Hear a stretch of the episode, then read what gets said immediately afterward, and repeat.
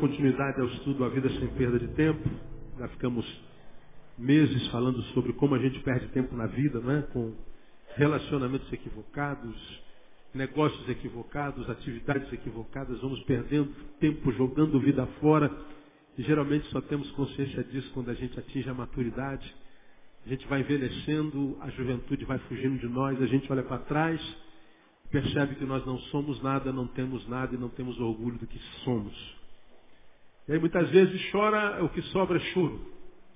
Porque a gente percebe que viveu dissolutamente, só na zoeira, só escravo dos prazeres que o corpo proporciona, e o nosso corpo não fica charadinho, bonitinho, gostosinho a vida inteira.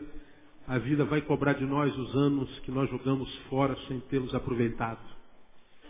E o pior, quando a gente vai envelhecendo, descobrindo que podia ter usado a juventude para ter sido, se tornado alguma coisa, podíamos ter utilizado o tempo em que a nossa mente estava um pouquinho mais, mais fresca para aprender, para adquirir conhecimento, para estudar, para obter uma, uma, uma formação, tornarmos profissionais e especialistas em alguma coisa, para que quando a juventude fosse nós tivéssemos de onde tirar o pão e além do pão ter um pouquinho de conforto, a gente percebe que quando chega na maturidade, e a maturidade nada mais é do que aquilo que nos coloca diante da nossa realidade, e quando a gente percebe que a nossa realidade não é uma realidade que nós sonhamos, ela é produto do acaso, ou seja, da nossa indiferença, geralmente essa realidade é de choro.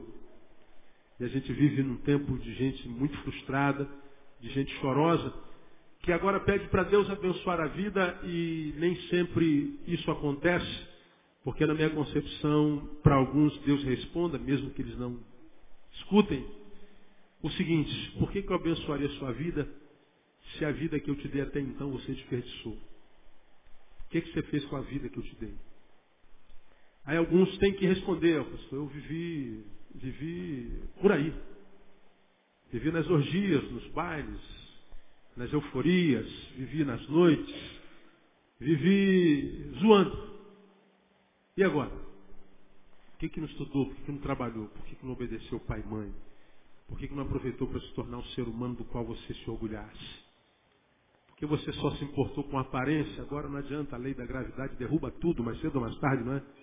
A gente não fica bonitinho para sempre. E aí a gente vai chegando na maturidade a gente olha para trás e diz, caramba, o que, que eu fiz com a minha vida? Então nós ficamos nove meses falando sobre isso. Está tudo lá no site, você pode baixar.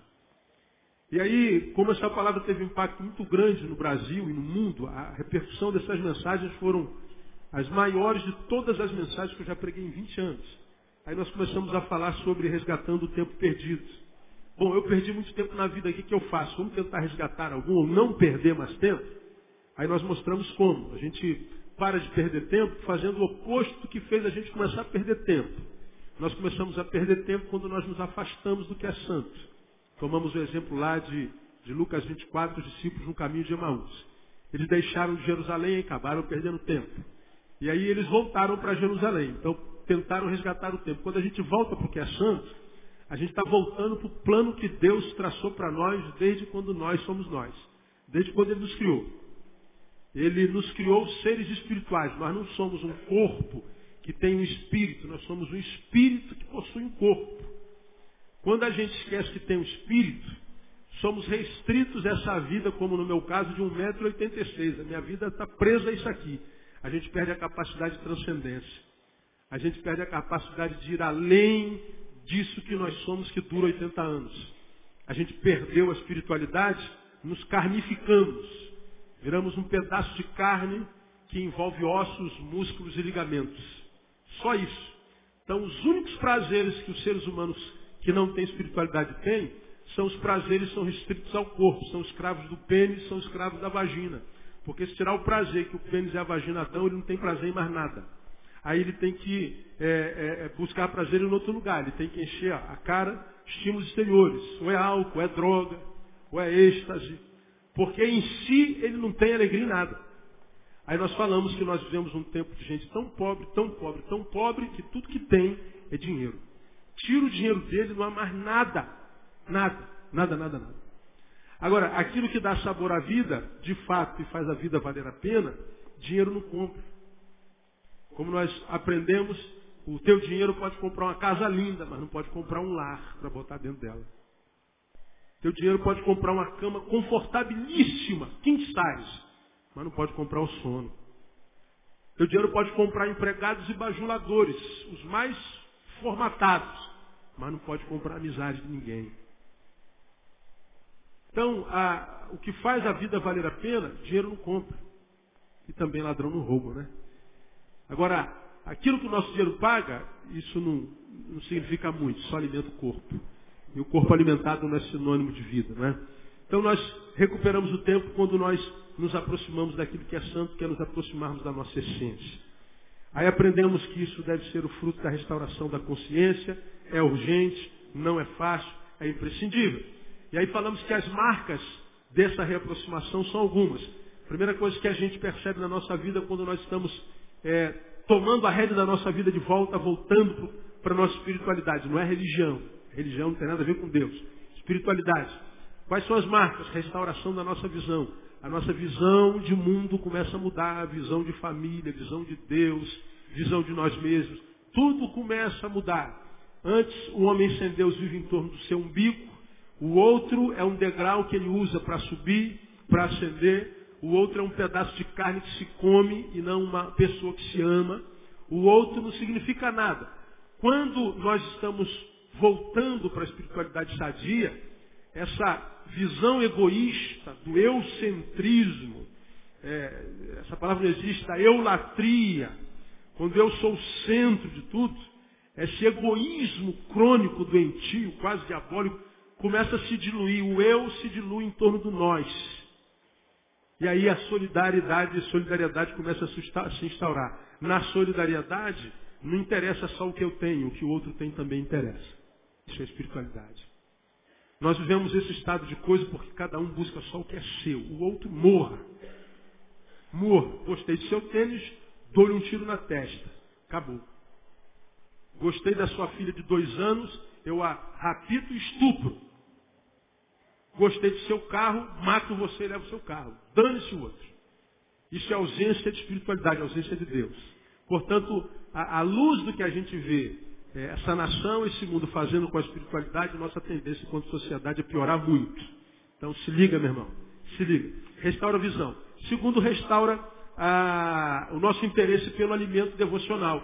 Ou seja, nós vamos ser mais do que religiosos, mais do que frequentadores de igrejas mais do que frequentadores de impérios religiosos, mais do que alguém que, que, que, que, mudou, trocou de religião, que vive uma roupagem religiosa, mas não tem isso em essência. Nós vamos ter uma relação com Deus devocional e subjetiva, e nós aprendemos que isso acontece no quarto.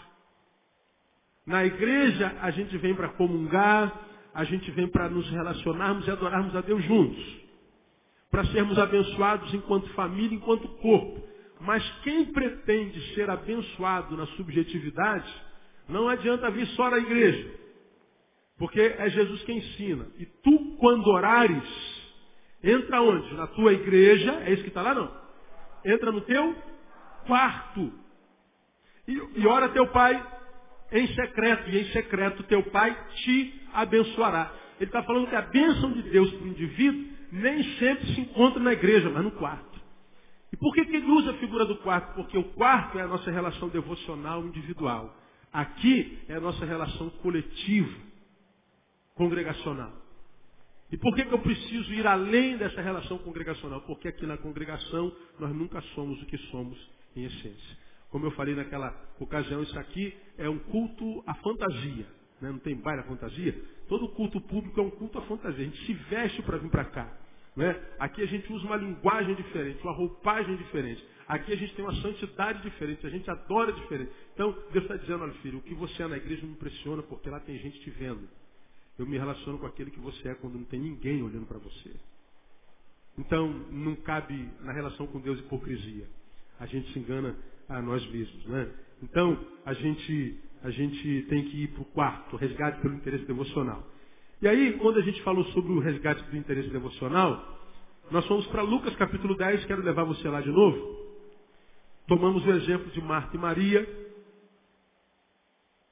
que, como os discípulos no caminho de Emaús receberam a Jesus, nos caminhos de Emaús, no caminho de Emaús eram dois homens se relacionando com Jesus, duas pessoas com Jesus, e aqui são duas mulheres com Jesus. Lá nós aprendemos os sintomas de quando nós nos afastamos do que é santo. Com Marta e Maria nós aprendemos os sintomas de quem está se aproximando do que é santo. Palavra tremenda da parte de Deus. E como tem sempre alguém novo, vamos ler o texto que é pequenininho mais uma vez. Quem sabe a gente decora esse texto, né?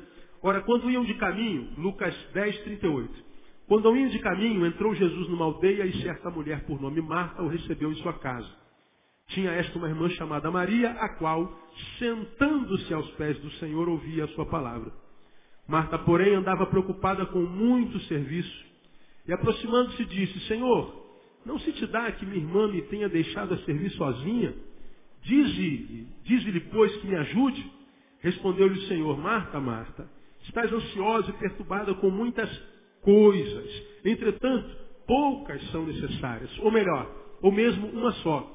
E Maria escolheu a boa parte, a qual não lhe será tirada. Aí aqui nessa relação, Jesus entra na casa delas. Quando ela vê uma, vê que é Jesus, manda Jesus entrar, Jesus senta no sofá e ela vai para o pé dele. A outra vê Jesus vai para a cozinha fazer alguma coisa para ele comer ou beber. Como ela está trabalhando sozinha, ela volta e vê a irmã sentada aos pés de Jesus e fala assim, Senhor, eu estou lá ralando para poder te servir, te dar alguma coisa boa, ela está aí sentada relaxadamente, preguiçosamente, manda que ela venha me ajudar. Aí para escandalizar a trabalhadora Marta, Jesus fala assim, oh, Marta, leva a mão não, mas a tua irmã escolheu a melhor parte. Então deixa ela aqui sentadinha e vai trabalhar. Ela escolheu a melhor parte. Essa palavra, é, para quem é preguiçoso, se fizer uma exegese equivocada, fala assim, diga não ao trabalho em nome de Jesus. Trabalhar não é de Deus. Jesus quer que nós estejamos sentados mesmos. Né? Ele abençoa os seus amados enquanto dormem. Né? Aí o preguiçoso pode fazer exegese dessa. Não tem nada a ver com isso. Nós aprendemos aqui algumas coisas importantes. Marta queria agradar a Jesus, Maria desejava aprender de Jesus. E nós aprendemos que a verdadeira santidade não tem a ver com o que eu faço, tem a ver com o que eu sei. Porque tem um monte de crente frustrado. Aliás, a maioria dos crentes são frustrados. É só imagem, irmão. Só imagem. São poucos os crentes que têm vida em Deus mesmo. Só não temos coragem de falar disso. Porque frequentadores de templos a gente vê uns milhões no Brasil. Agora, quando sai do templo, a gente não vê o fruto dessa santidade toda que a gente vê no templo. Só vê mau testemunho. Só vê mau caratismo. Gente fofoqueira. Gente caloteira. Tem algum caloteiro aqui hoje? Não. Hoje eles não vieram. Fofoqueiro? Também não vieram. Agora, alguém aqui já recebeu calote de crentes? Já fizeram fofoca teu respeito na igreja? Né? Então, o que a gente é aqui dentro, pouco importa para Jesus, só impressiona os outros mesmos. O que impressiona Jesus é o que a gente é daqui para fora. Não é o que a gente faz no culto, é o que a gente faz quando o culto acaba. Que aqui é fácil. Que bota um terno, uma gravata, bota um coque na cabeça, dá um glória a Deus bem alto, bate o sapatinho no chão e pronto, você já impressionou todo mundo. Agora lá fora, isso não impressiona ninguém. O que impressiona não é a nossa santidade, é a nossa humanidade. E você já aprendeu que quanto mais santo, mais humano. Quanto mais santo, mais sangue bom. Quanto mais santo, menos santo parece ser. Você não aparece, você é como sal. O sal salga e ninguém vê o sal. O sal some na carne, só transforma a carne numa melhor carne, numa carne mais saborosa. O papel da igreja na sociedade é entrar no meio dela, não se aparecer. Não precisa botar terno, gravata, roupa de crente, linguagem de crente, microfone de crente, linguagem de crente, nada. É só entrar lá na tua faculdade, no teu escritório, na tua fábrica e tentar ser o melhor ser humano daquele lugar. É por que você é o melhor ser humano? Porque Jesus habita em você. E se não é o melhor ser humano, está errado. Não é? Então não precisa enfiar Jesus na goela de ninguém. Mostre Jesus na vida. É muito simples. Mas a Marta queria fazer alguma coisa para Jesus. O que, que a gente pode fazer para Jesus que Jesus precisa e Jesus já não tenha? O que, que eu posso dar a Jesus que Jesus não tenha me dado? Então a verdadeira santidade não tem a ver com o que eu faço, tem a ver com o que eu sei. Por isso que ele diz, é, vinde a mim. Olha, esse, é um dos versículos que a gente mais gosta de ouvir. Ah, todos vós estáis cansados e oprimidos, ou sobrecarregados, e eu vos aliviarei. Aí tem um monte de gente sobrecarregada, oprimida, que vem a Jesus e não tem alívio nenhum. Vem à igreja, continua depressivo, infeliz, miserável, querendo morrer, não mudou nada, só mudou a religião. Ah, Jesus mentiu. Não, você não leu o texto todo, não molhou o bico. Vinde a mim todos vós que estáis cansados, sobrecarregados, eu vos aliviarei. Aí continua. Tomai sobre vós o meu jugo e aprendei de mim, que sou o quê? Manso Porque se eu venho e não aprendo dele, eu só mudei de religião, irmão. O que você sabe a respeito de Jesus? O que você sabe de graça? De fé? Ah, mas pastor, eu não sei nada, mas eu vou à igreja todo dia, às 8, 10, 12, 14, 16, 18, 20, ó, 10 horas começa a vigília, eu estou lá. E no dia seguinte, jejum e oração também. Vai dormir, irmão. Vai estudar um pouquinho, vai cuidar da sua mulher, dos seus filhos. Vai, vai, vai ser alguma coisa. Né? Depois você entrou para a igreja, seu marido achou você mais bonita, mais saudável, mais gostosa. Ou, ou não? Ô pastor, minha mulher piorou muito, misericórdia, cara. Deu uma vassoura para ela, ela. Não gosta de ouvir isso não, não é verdade? Pois é. Quem te fez feia desse jeito ou feio desse jeito? Não é Jesus que quer, não. Jesus não. Jesus não tem nada a ver com isso. Ó, se você era bonito, meu irmão, no mundo, conheceu Jesus, meu amigo. Coração alegre faz o quê? Tem que ser bonito, cara. E não precisa botar batom vermelho, é, não sei o que, roxo no olho, botar cabelo. Não. A, a beleza exala naturalmente, mesmo que a gente seja feinho. A gente vai ser um feinho arrumadinho, simpático, sangue bom. Já reparou que os feinhos têm a namorada mais bonitinha? Diga que na sua faculdade você não falou assim, Pô, como é que esse cara conseguiu ganhar essa menina, cara? Porque geralmente quando o cara é bonitão, quando abre a boca, só a graça de Deus, irmão. Cara é um, é, é um lerdo. É um lerdo. Então, ah, ela queria aprender. Santidade tem a ver com o que a gente sabe, não com o que a gente faz. Quem sabe, faz. Mas nem sempre quem faz, sabe.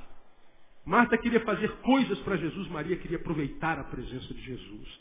Marta queria causar boa impressão em Jesus, Maria estava impressionada com Jesus. E nós aprendemos o que, que impressiona Jesus. Hoje nós vamos pular para outro tópico. Olha, eu estou resumindo 10 meses de mensagem, meu irmão. Um próximo tópico que a gente vai falar hoje nessas, nesses 25 minutos.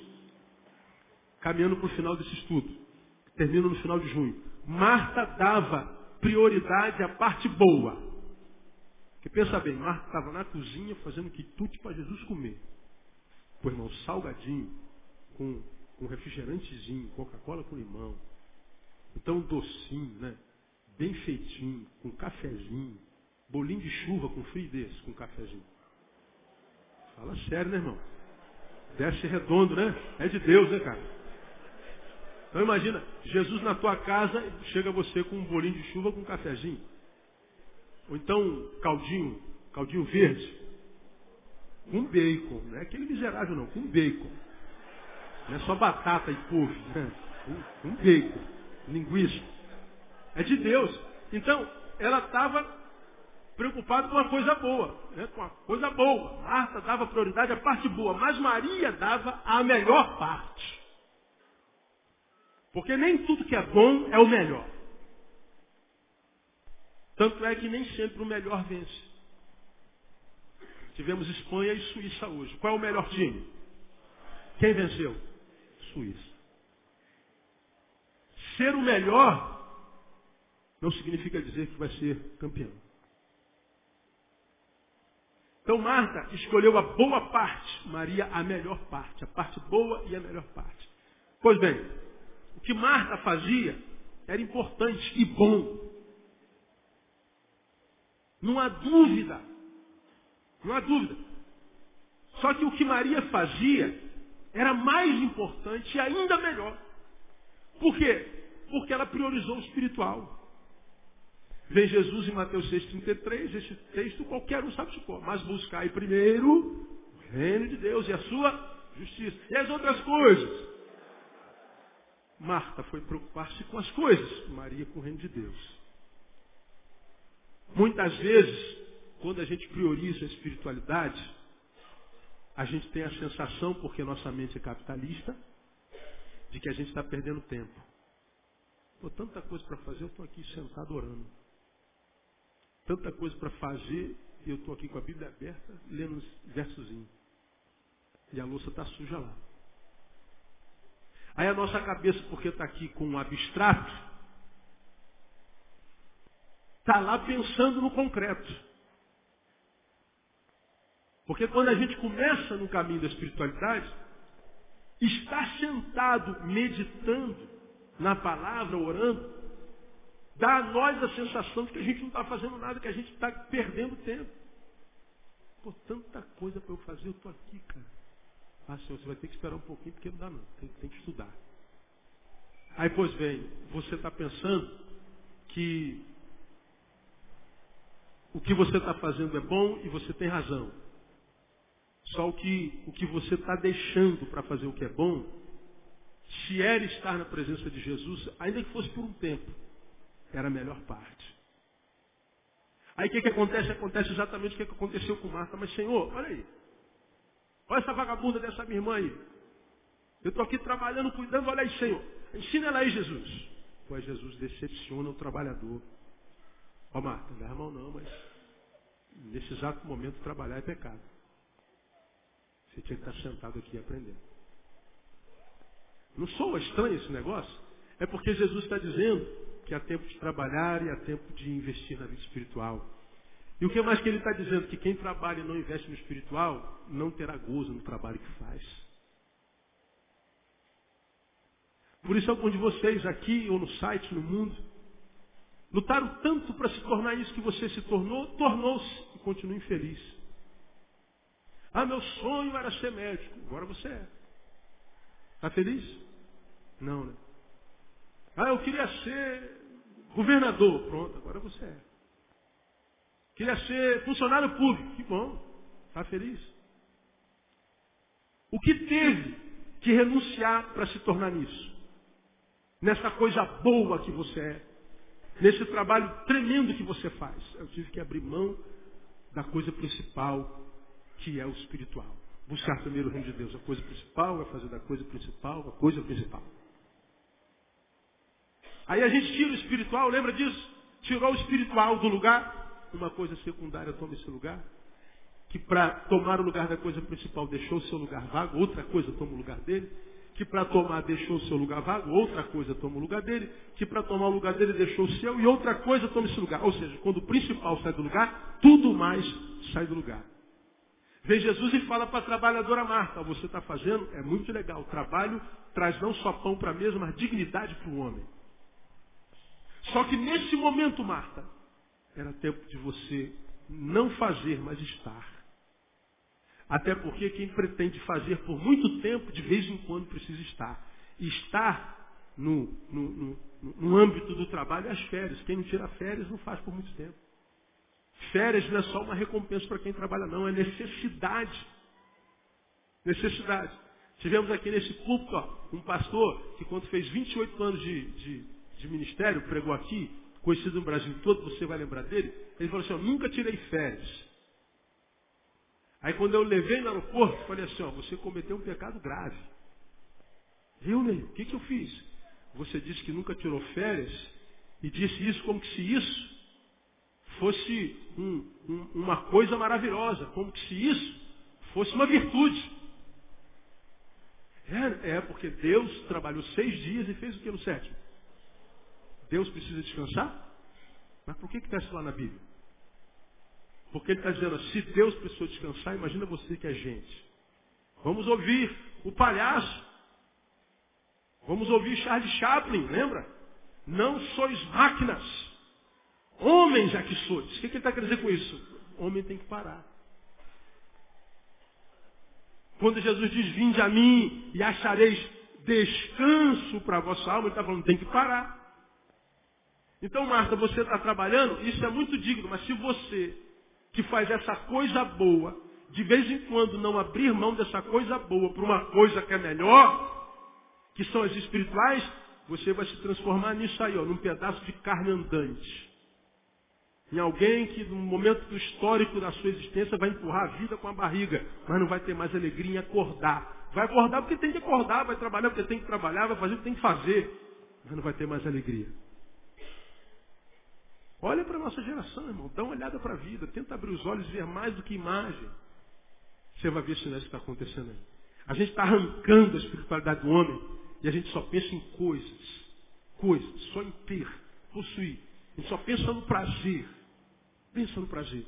E aí a gente vai arrebentando família, vai arrebentando tudo, a fim de ter, e agora a gente tem. E aí, está feliz? Não está, porque é coisa boa, mas não é a melhor parte. Maria escolheu a melhor parte diz o texto de forma muito clara. Agora, escolher a melhor parte ou não tem a ver com senso de valores, algo sobre o que eu falo aqui 30 vezes por semana. Se o nosso senso de valores adoece, irmão, já era, não adianta. Cara, você tem em si um senso de valores subjetivo. E cada um de nós temos gostos e sensos de valores diferenciados. Tem alguns de vocês que falam assim, ah, eu não vou mais à igreja não. Por quê? Ah, me aborreci com João. Foi embora. Agora tem gente que está na igreja, foi caluniado pelo João, pela Maria, pelo José. Bateram no carro dele na frente da igreja, ele voltou do outro lado, roubaram o carro dele. O outro cantou a mulher dele, o filho dele apanhou no banheiro da igreja. Mas ele diz assim, eu não tenho nada a ver com o que aconteceu do lado de fora. Aquele lugar foi o lugar onde Deus me plantou. E eu vou continuar na casa do Senhor adorando o seu nome. Porque ele disse quão bom e quão maravilhoso é que os irmãos vivem em comunhão. Por que, que esse que apanhou mais do que o outro ficou? Senso de valores. Para alguns de vocês, estar aqui ou não é bobagem. Ouvir palavra de Deus ou não é bobagem. Melhor ficar vendo a novela das oito. Para alguns de vocês, a igreja tinha que ser um pedacinho do céu. Ou seja, no céu a gente não se aborrece. No céu a gente não se contraria. No céu dá tudo certo. No céu é uma beleza. Mas não tem como, porque quem está sentado do teu lado é gente, não é anjo. E gente só faz besteira. Inclusive você. Aí a gente diz, não, eu me afastei por isso, eu abandonei o Senhor por aqui, conversa fiada, é o seu senso de valores que adoeceu. Porque você se aborrece no trabalho, não se aborrece? Pede demissão no dia seguinte. Se aborrece na faculdade, não se aborrece? Tranca a matrícula. Se aborrece no ônibus, na fila do banco. Ah, me aborreci na fila do banco, eu não vou receber hoje, só de raiva. eu vou abrir mão do pagamento. Mas não, aborreceu-se na comunhão, eu vou embora da igreja. Vai te catar, irmão, vai mesmo. Aí fica lá, eu, eu, estou afastado da igreja dois meses, ninguém me veio visitar. E você visitou quem nesses dois meses? Quem que você visitou? Pô, ninguém te visitou, você visitou quem? Quem é melhor então? A igreja não foi a tua casa, tu não foi a igreja por quê? Senso de valores. E quer que todo mundo passe a mãozinha na cabeça. Quando não passa, fica com raiva. Por que, que fica com raiva? Porque não é da verdade. Porque se fosse da verdade, mesmo que a verdade doa, é verdade. Eu sou da verdade, então eu vou acatar. Porque nada podemos contra a verdade, senão só a favor da verdade. Senso de valores. Aí a gente aprende, mais ou menos, quando a gente fala de senso de valores, Marta dava prioridade à parte boa, Maria a melhor parte. Aí quando eu faço senso, falo de senso de valores, eu, eu lembro de Daniel, por exemplo. Tu pega Daniel, ah, Daniel 6, você não, não precisa abrir não, gente vai ganhar tempo, pra, você conhece a história. Os camaradas tiveram inveja de Daniel. Que ele era um exilado que tornou amado pelo rei, se tornou lá o, o cara. E Daniel orava três vezes por dia naquela mesma janela ao Senhor. Eu falei, pô, cara, esse cara não tem podre nenhum, a gente precisa tirar esse cara daí, que esse cara está com uma bola toda com o rei, cara. A gente está aqui há mais tempo. Somos daqui de raízes, nós somos é, nascidos aqui, esse moleque é escravo. Temos que derrubar esse cara. Vamos achar um podre na vida do cara. Não tinha podre. Não tem como. Vamos fazer o quê? Então vamos pegar ele na fé dele. Vamos convencer o rei a, a declarar uma lei, promulgar uma lei que proíbe que alguém faça oração a qualquer Deus que não ao rei. Aí vieram dar ideia ao rei, o rei não sabia a intenção, e o rei promulgou o edito ou o edito. Daniel viu aquilo lá e falou, caramba, Eu não posso deixar de priorizar minha vida espiritual, não posso deixar de orar meu Deus. No dia seguinte ele foi lá e orou.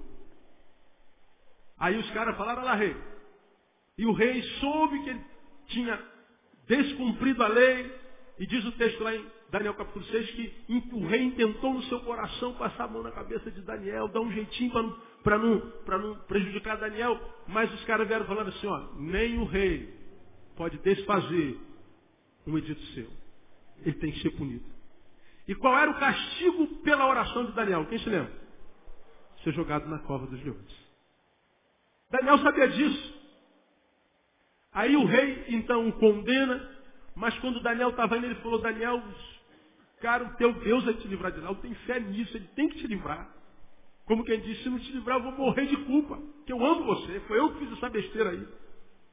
Aí Daniel falou assim, meu rei, fique tranquilo, se meu Deus quiser me livrar, ele livra, mas se não quiser, ele é livre para isso. Ou seja, eu vou amá-lo da mesma forma. Eu sou fiel a esse Deus independente do que aconteça comigo. Eu não preciso de resultados para me relacionar com Ele. Eu não preciso que tudo dê bem ou dê certo o tempo inteiro. Eu estou pronto para passar por adversidades. Se for preciso, fica tranquilo. Se ele quiser, ele me livra. Se não quiser, está tudo bem. Aí o rei falou, tomara que livre? Aí está lá os leões, dias sem comerem, e os invejosos estão assim, eita, é agora que a gente toma posse desse cargo. Aí Daniel cai na cova, Deus não livrou da cova. Mas como você já ouviu aqui, Deus o livrou na cova. Aí, todo mundo esperando ver os rugidos. Um silêncio dentro da cova. Aí o pessoal bota a cabecinha assim na cova para ver os leãozinhos tudo deitados na cova de Daniel. Miau, miau. O que, que aconteceu lá, cara? Deus transforma a maldição em bênção. Aconteceu com Sadraque, Mesaque e Abidnego. Mesma coisa. Caíram onde? Na fornalha. Não, eu não vou ser infiel, meu Deus, por causa das ameaças. Eu vou para a fornalha.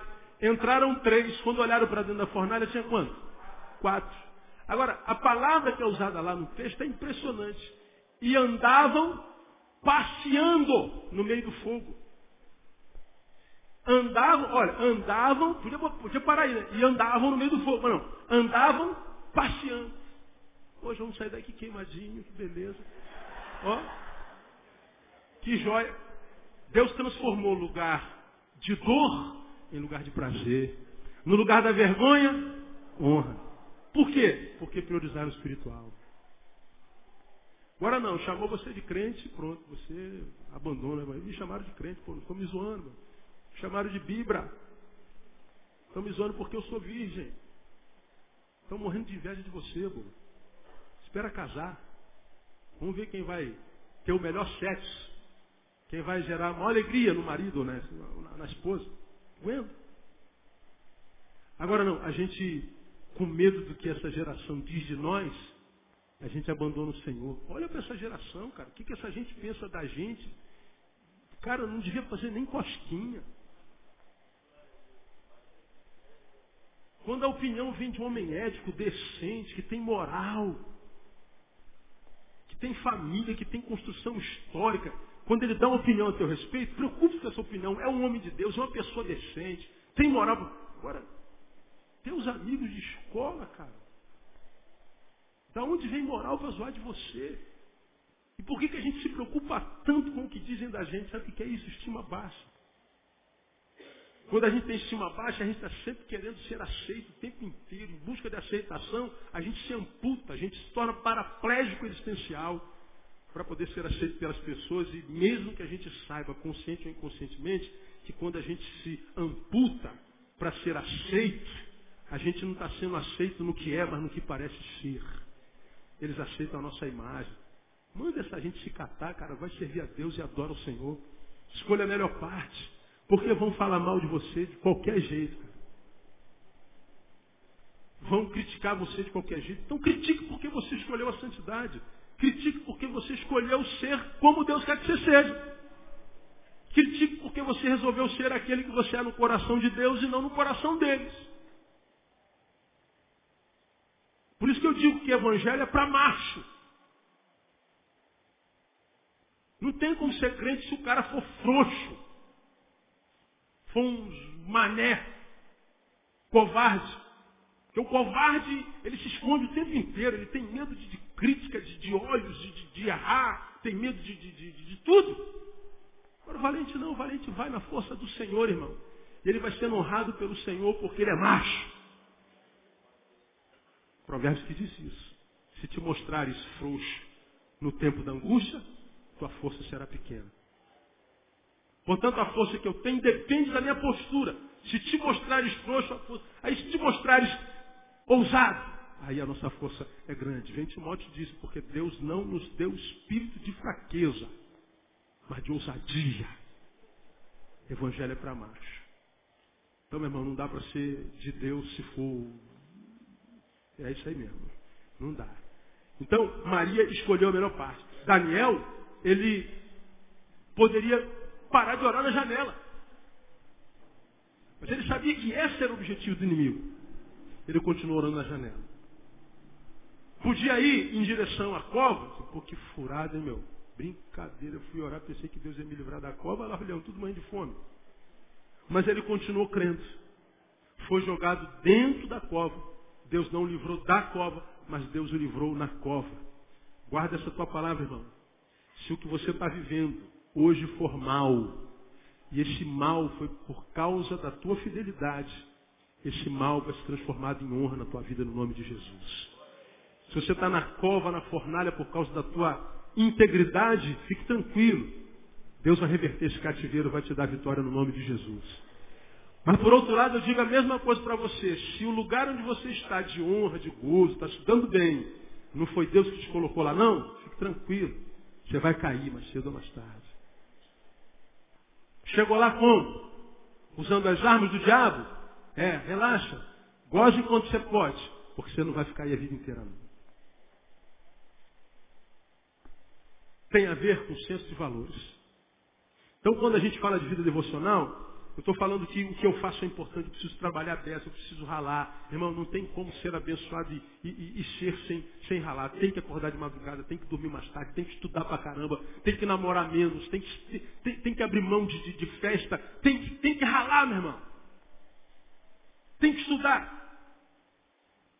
Eu tenho empregado isso aqui há, há 20 anos. Quantas vezes eu peguei jovens aqui na igreja, que tarde, de manhã estava na igreja, de tarde estava na igreja, de noite estava na igreja. Falei, ô meu filho, você não estuda não, cara? Não, pastor, estou servindo ao Senhor. Que servir ao Senhor? Servir ao Senhor como? Não estou aqui na igreja, não serve ao Senhor na faculdade, pô. Você vai ser jovem a vida inteira, não, cara. Você tem que estudar, meu. Ah, já acabei o segundo grau, faz um curso de inglês, de informática. Vai para o Senai, para o Senac. Vai arrumar uma profissão. Não, mas o Senhor me chamou para servir na sua casa. Não, deixa que a casa dele, ele cuida. Vai cuidar da tua.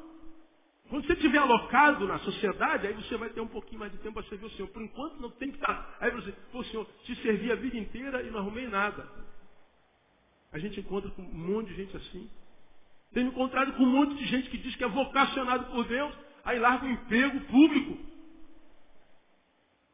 O Senhor me chamou para o ministério, mas não pode trabalhar por enquanto, que seja. Deus me chamou para missões. Aí larga a faculdade de enfermagem. Agora tu imagina, Deus te chama para o Sudão. E tu quer ir para o Sudão. Imagina se você fosse para o Sudão enfermeira. Você estava fazendo faculdade de nutrição, Deus te chama para o Congo, para a Etiópia. Imagina se você fosse para a Etiópia nutricionista. Ia ser muito mais útil ao Senhor.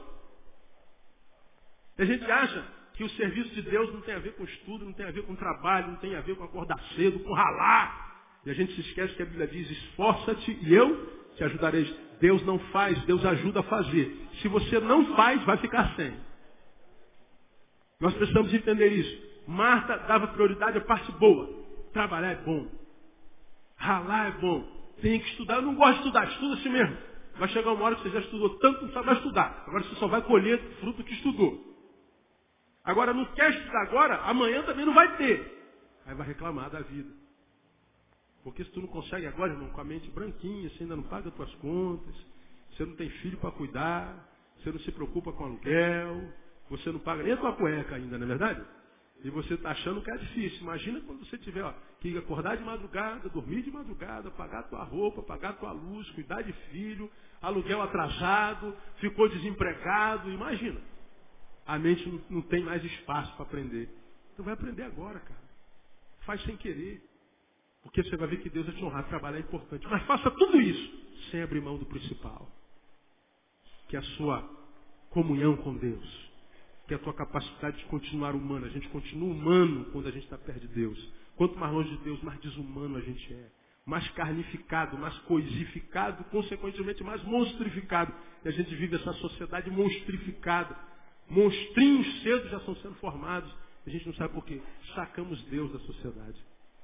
Então que a sociedade se transforme no que quiser. Você, no espírito, é capacitado para remar contra essa maré de monstrificação, irmão. No Espírito você está capacitado para sobreviver isso aí. Porque o Senhor disse que Ele vai te honrar onde quer que você estiver. Onde pisar a planta do vosso pé será vosso termo. Está dizendo, no lugar da tua vergonha, Ele te dará dupla honra. Ele te honrará até nos lugares mais ermos, nos desertos mais ermos, ermos, diz Isaías. Desde que a gente não se esqueça que tudo que a gente tem, precisa ter e quer ter, é tudo muito bom, mas não é o melhor.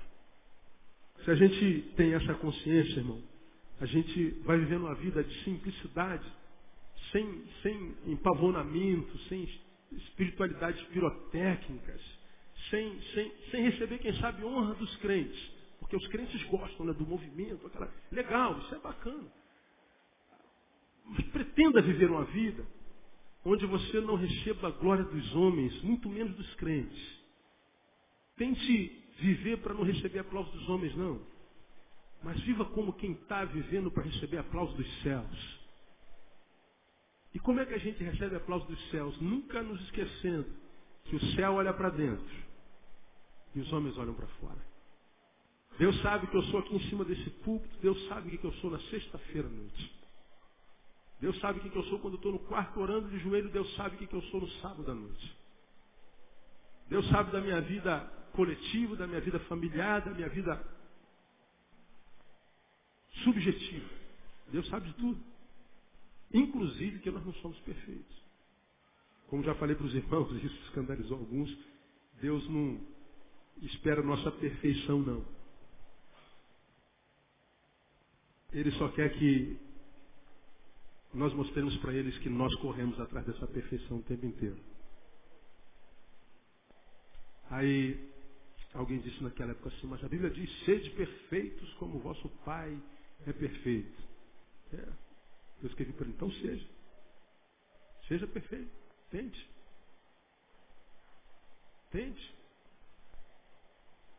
Seja perfeito, não envelheça. Seja perfeito, não engorde. Seja perfeito, não pense. Não pense besteira.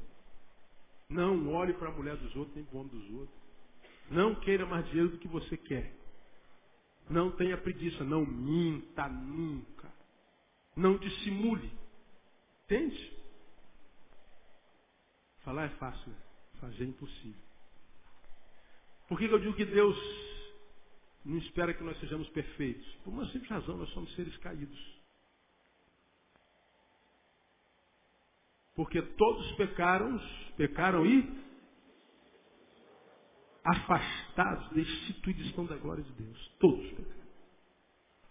Então quando eu volto para Ele, eu volto na qualidade de pecador, redimido. Redimido é perdoado. Ele gera em mim uma nova identidade. O que muitos de nós esquecem é que quando ele gera essa nova identidade, não quer dizer que a outra morreu, faleceu. Ela está aqui. É a carnal brigando contra a espiritual, para que uma não faça o que a outra quer. O tempo inteiro tempo inteiro. Porque alguns crentes têm ficado no caminho porque ele busca a santidade, e ele acha que quanto mais santo ele deixa de ser humano, ele não vai sentir mais tesão, não vai sentir mais mentira, não vai, não vai gostar mais de dinheiro, os filhos dele vão crescer asinhas, as costas, todo concurso público que ele fizer vai passar, a mulher fofoqueira vai virar uma anja e, e, e tal.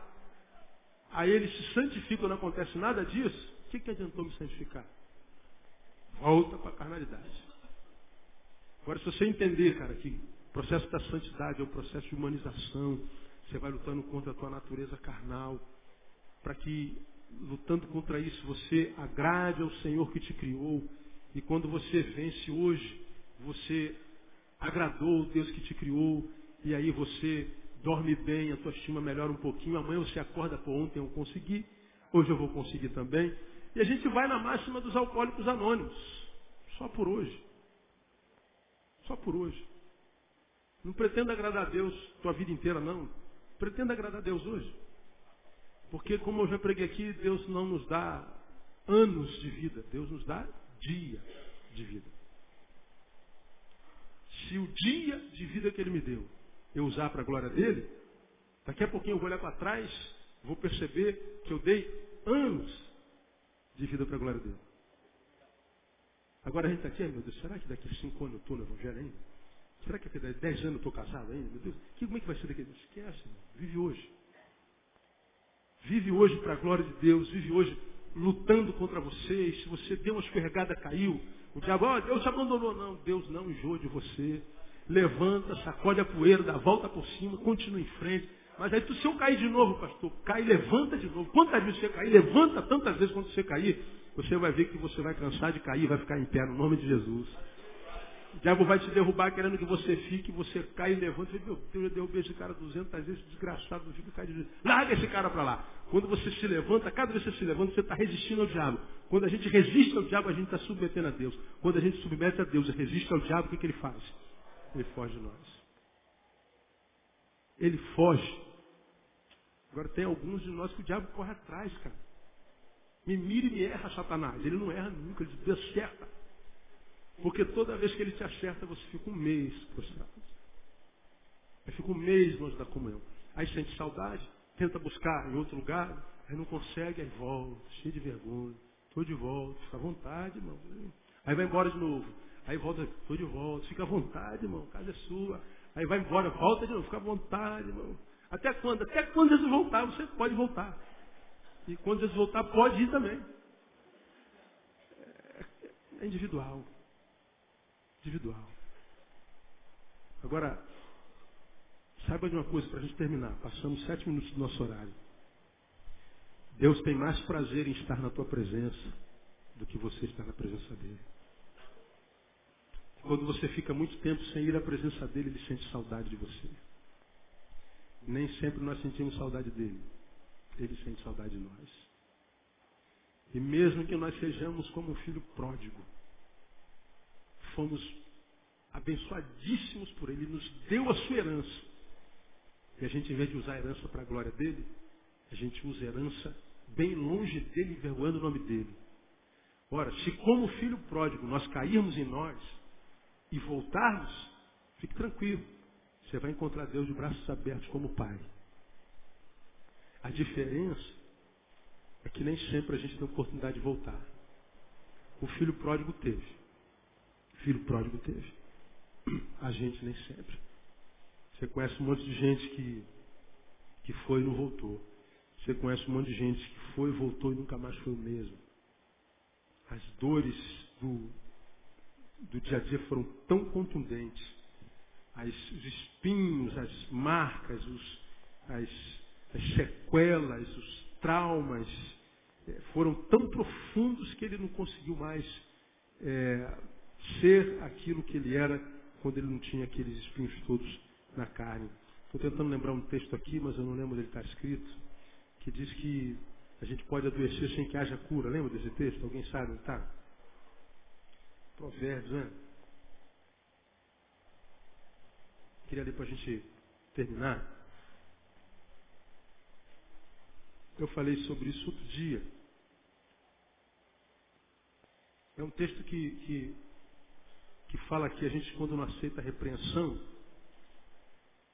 aquele que sendo muitas vezes repreendido, endurece a cerviz, será quebrantado. Olha só. Ele vai ser quebrantado. De repente, sem que haja cura. Provérbios 29, 1. Vou repetir.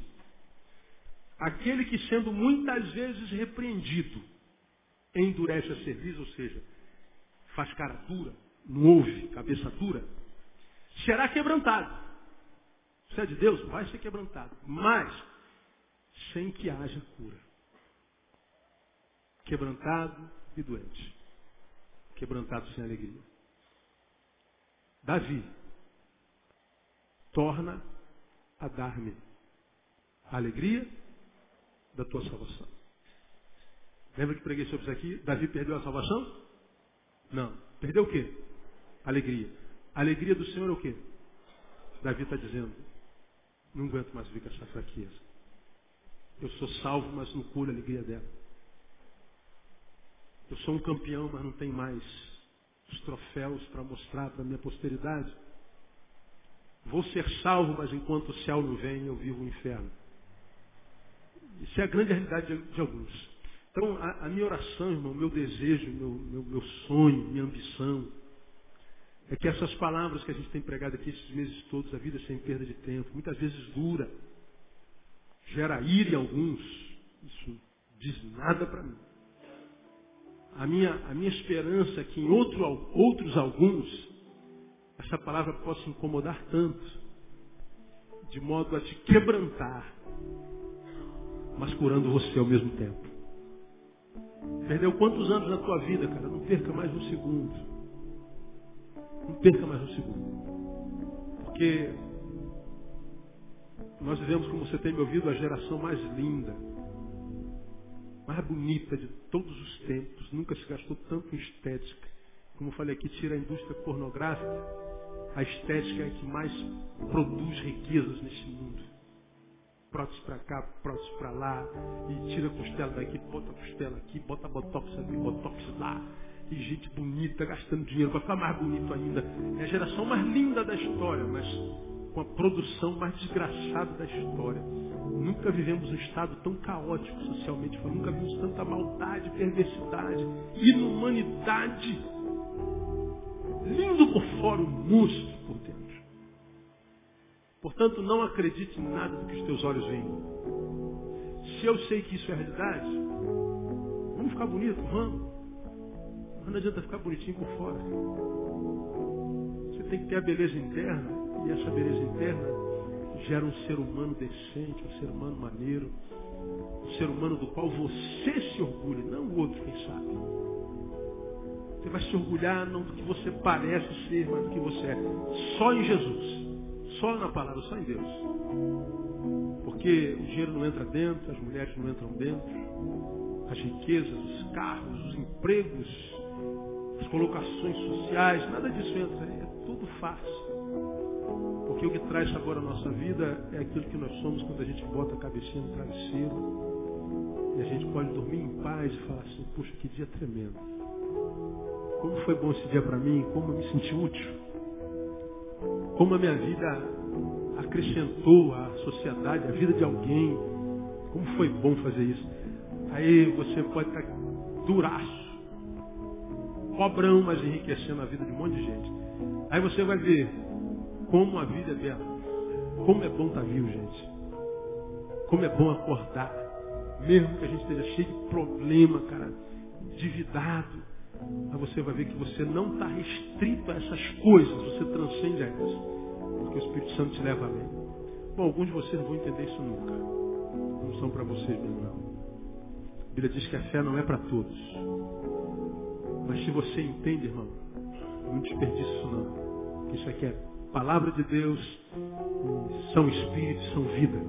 Que a vida de Deus possa ser gerada na vida de vocês, em nome de Jesus. Amém? Recebe essa palavra como vida dele, aplauda ele. Ele é digno.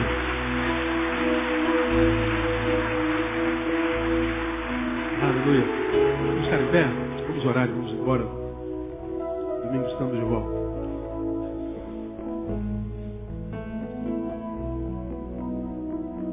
Pai, muito obrigado por esse tempo.